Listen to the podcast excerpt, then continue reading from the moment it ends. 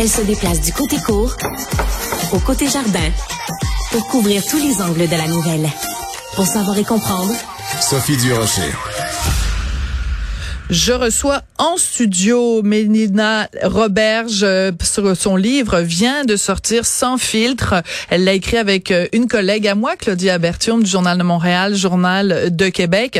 Sans filtre, ça raconte l'histoire de Mélina parce que ben, il y a une certaine époque où elle était à la une des journaux, à la une du Journal de Montréal. Elle a été arrêtée donc euh, en Australie euh, pour avoir été en possession de 23 kilogrammes de cocaïne après une croisière très documentée sur les médias sociaux. Mélina nous fait le plaisir d'être euh, en studio avec nous. Bonjour. Bonjour, merci de l'invitation. Ça fait plaisir. Euh, J'ai terminé de lire votre livre il y a quelques minutes à peine. Je voulais vraiment lire chacune des pages, chacun des mots.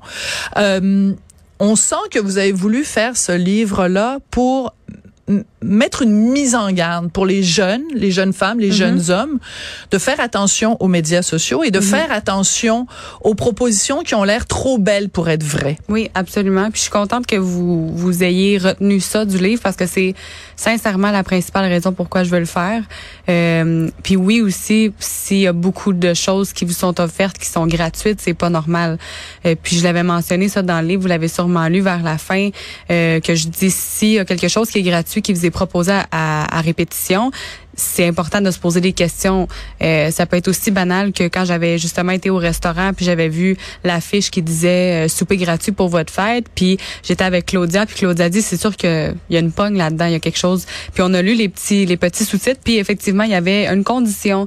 Puis j'ai dit à Claudia mon dieu, c'est tellement vrai dans la vie. C'est l'histoire de votre vie. oui, il y a rien de gratuit, tu sais. Fait que c'est c'est pas normal de se faire donner des choses à répétition, que ce soit tes amis ou tu sais, il faut se poser des questions premièrement pourquoi je me fais offrir quelque chose euh, de gratuit, euh, mais de, de profiter de quelque chose dans la vie, je pense pas que ça va nous amener extrêmement loin. Fait que oui, le livre est vraiment basé sur euh, les principes qu'on devrait avoir plutôt en tant que personne, puis les vraiment les questions à se poser à tous les jours euh, face à face à, euh, par rapport à des situations pardon qu'on qu'on a euh, justement à tous les jours là. Dans votre livre, vous rentrez vraiment dans les détails. Vous racontez tout le processus. Vous étiez jeune, vous étiez invité euh, très souvent à boire du champagne gratuitement. Puis vous êtes un peu rentré. Là, il y avait un sugar daddy qui tournait autour de vous. Puis à un moment donné, on vous a dit bon ben deux mois de croisière autour du monde, toutes dépenses payées. Mais vous faites pas de mystère, vous nous le dites. Vous saviez qu'il y avait quelque chose de croche, puis vous saviez que ça impliquait de la cocaïne. Ouais. Euh, en même temps, vous avez choisi dans le livre de ne pas nommer les individus en question. Et ce qu'on comprend entre les lignes, c'est que vous aviez peur pour votre propre sécurité et la sécurité de votre famille. Oui, ben c'est sûr que c'est. euh, je pense que c'est la. C'est assez évident que c'est un milieu qui peut être dangereux, euh, surtout quand tu connais pas les autres personnes qui sont impliquées là-dedans, tu connais pas l'arrière-plan de tout ça, tu sais pas vraiment l'organisation a fait a été fait par qui. Euh, puis moi jamais je prendrais le risque même de, de, de mettre moi-même ou ma famille en danger. Donc oui, euh, puis c'est aussi parce que j'ai jamais eu nécessairement la certitude de comment les, les choses se sont passées. Aussi le, le, le, le voyage m'a été proposé parce que moi j'ai été vocale sur des problèmes financiers que j'avais et que des gens dans ma famille avaient. Est-ce que c'était pour m'aider ou est-ce que ça a été manigancé depuis le début quand j'ai rencontré ces gens-là? Moi, pour moi, j'avais une relation d'amitié extrêmement forte avec eux. Donc encore aujourd'hui, il y a des questions qui sont pas répondues que je me pose, puis je veux pas nécessairement avoir la réponse non plus. Mais Euh, en même temps, euh, des amis, moi Ouais. j'en ai des Ouais. amis, puis il y a pas un ami qui me mettrait dans une situation Non, où je me retrouve cinq ans en prison. Ouais. Donc, ma question à vous, c'est est-ce que vous considérez encore ces gens-là qui vous ont mis dans le trouble par-dessus la tête, qui vous ont mis dans la merde, vous les considérez encore comme des amis?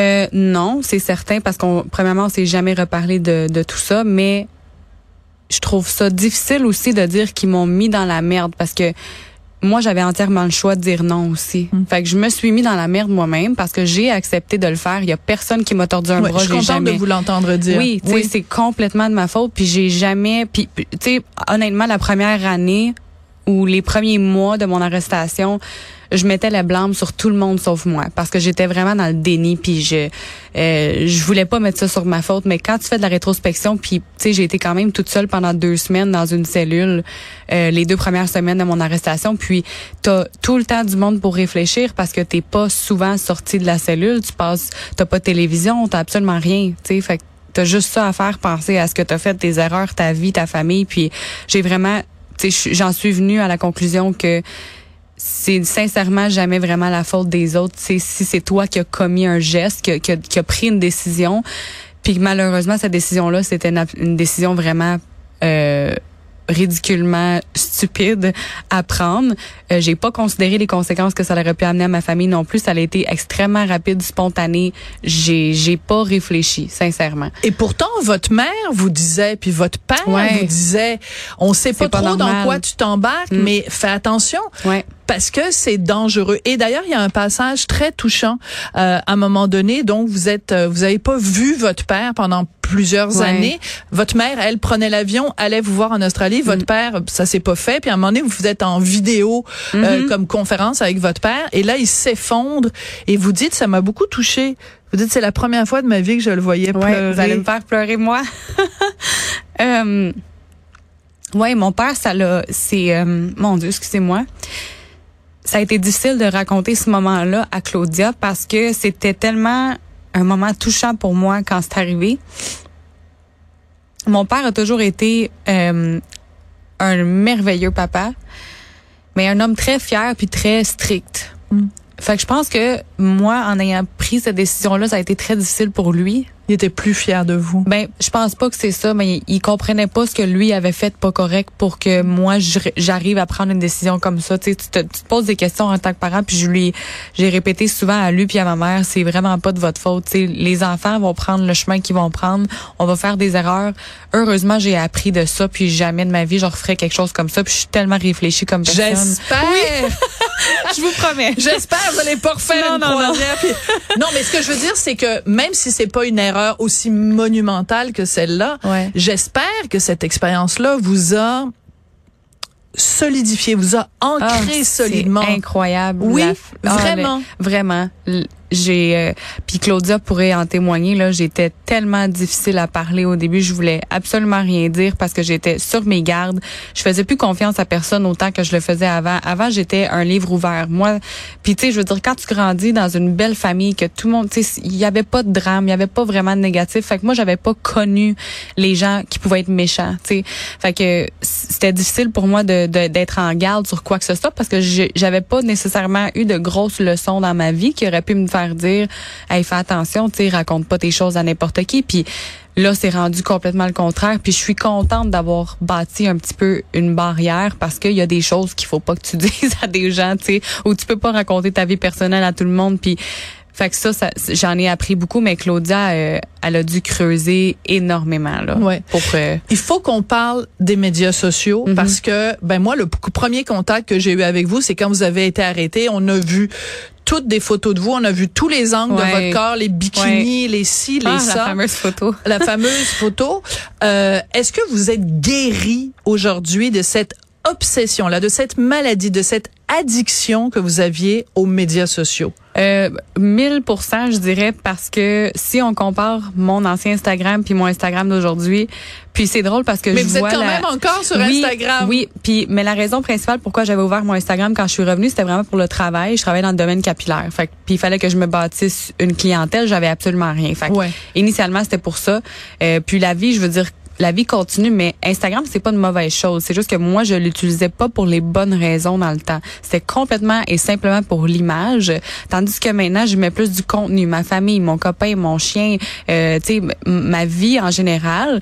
Puis moi, quand je regarde mon Instagram, je l'aime parce que une jeune fille ou un jeune garçon qui va regarder mon Instagram ne sera pas influencé à prendre des hmm. photos sexy. Vous ne voulez plus être une influenceuse. Non, non vraiment pas. Il nous reste 30 secondes. Je vais vous poser une question difficile. Oui. Êtes-vous une meilleure personne aujourd'hui que vous étiez avant de vous faire prendre par la police australienne? Euh, une meilleure personne, je sais pas si meilleure ça serait le mot. J'ai définitivement évolué dans le bon sens. Euh, j'ai appris énormément à me connaître moi, à connaître mes limites, à connaître ce que je veux faire, ce que je veux pas faire. Vous aimez Oui, je m'aime énormément plus euh, physiquement, mentalement. Je, je, trouve que mon la façon que je pense aussi est, est, est améliorée. Mais vraiment, oui, ça a fait une grosse, grosse différence euh, dans ma vie de, de, tous les jours, puis dans ma famille aussi. Rien que cinq ans dans une prison australienne ne peut pas améliorer. Il y a peut-être des façons plus simples oui, de, de, de, changer dans la vie. Merci beaucoup, Mélina euh, Roberge. Le livre s'appelle Sans filtre. Merci beaucoup à Marianne Bessette à la recherche et Charlie Marchand à la réalisation. À demain.